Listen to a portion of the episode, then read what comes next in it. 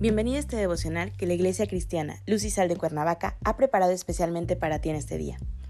Te animo a que prepares tu corazón y dispongas todo lo necesario para escuchar la palabra que nuestro Dios ha preparado especialmente para ti el día de hoy. ¿Listo? Vamos a comenzar.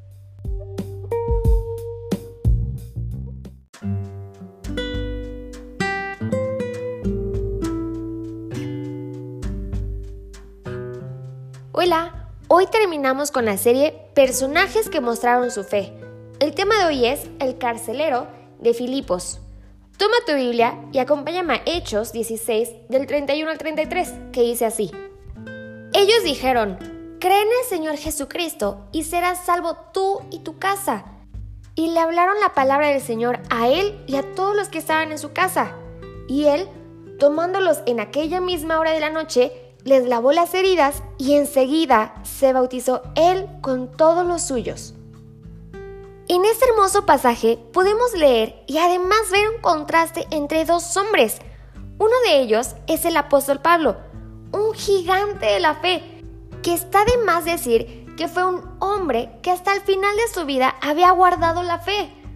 Por el otro lado, tenemos a un hombre simple, como el carcelero que existe un verdadero contraste entre la vida de uno y otro. Pablo se encontraba encarcelado y la palabra nos dice que se encontraba en la parte más profunda e impenetrable de la prisión.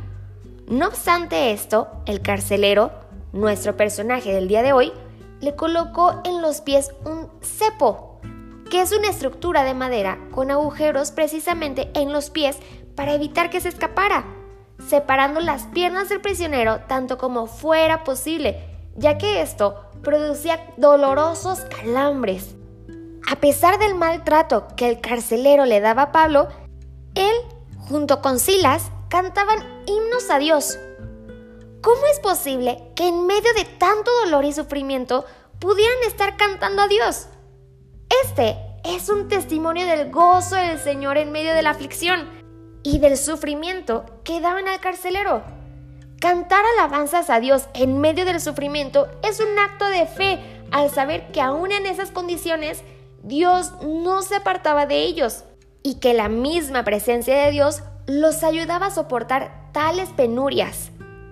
Después de esto, vieron un terremoto que abre las puertas de la cárcel y las cadenas de los prisioneros se soltaron.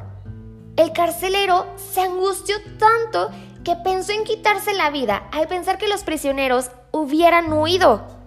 Pablo le dice que no lo haga, que los prisioneros aún están ahí. Después del tremendo testimonio que habían dado Silas y Pablo al carcelero al estar adorando a Dios por medio de himnos, al ver que tenía fe en Dios, preguntó, ¿qué debía hacer él para ser salvo? Creer fue la respuesta de Pablo al carcelero cree en el Señor Jesucristo para ser salvo. Pero, yendo más allá, le dice que si cree, no tan solo él será salvo, sino también su casa será salva. Pablo compartió con el carcelero la palabra de Dios y con los habitantes de la casa del carcelero. El carcelero de Filipos, un personaje, un hombre común que mostró su fe y que llevó más allá de su persona la familia del carcelero fue impactada por la palabra de Dios que les fue compartida por Pablo. De manera que proclamemos la palabra de Dios en todo lugar y bajo cualquier circunstancia en la que nos encontremos. Seamos personajes de fe y llevemos a otros también a hacerlo. Acompáñame a orar. Gracias Padre bendito por esta serie de devocionales que tú nos das. Gracias por tus enseñanzas diarias. Hoy, Señor, hacemos nuestra esta promesa que tú haces, que nosotros y nuestra casa seremos salvos. Y sabemos que esta promesa será de generación en generación, Padre, porque tú tienes grandes promesas y grandes planes para nosotros. Queremos dar testimonio de que somos hijos tuyos, de que creemos en ti y de que vivimos gozosos en tu salvación, Padre. Danos las herramientas, las palabras adecuadas para ir y predicar tu palabra, tal como tú nos los pides, Padre. Queremos ser agradable ante tus ojos. Te alabamos y te bendecimos. Recibe nuestras oraciones como aroma fragante, Padre.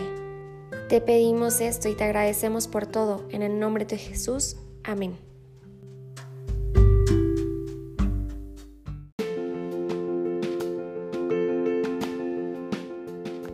Ha sido un placer compartir la palabra contigo el día de hoy.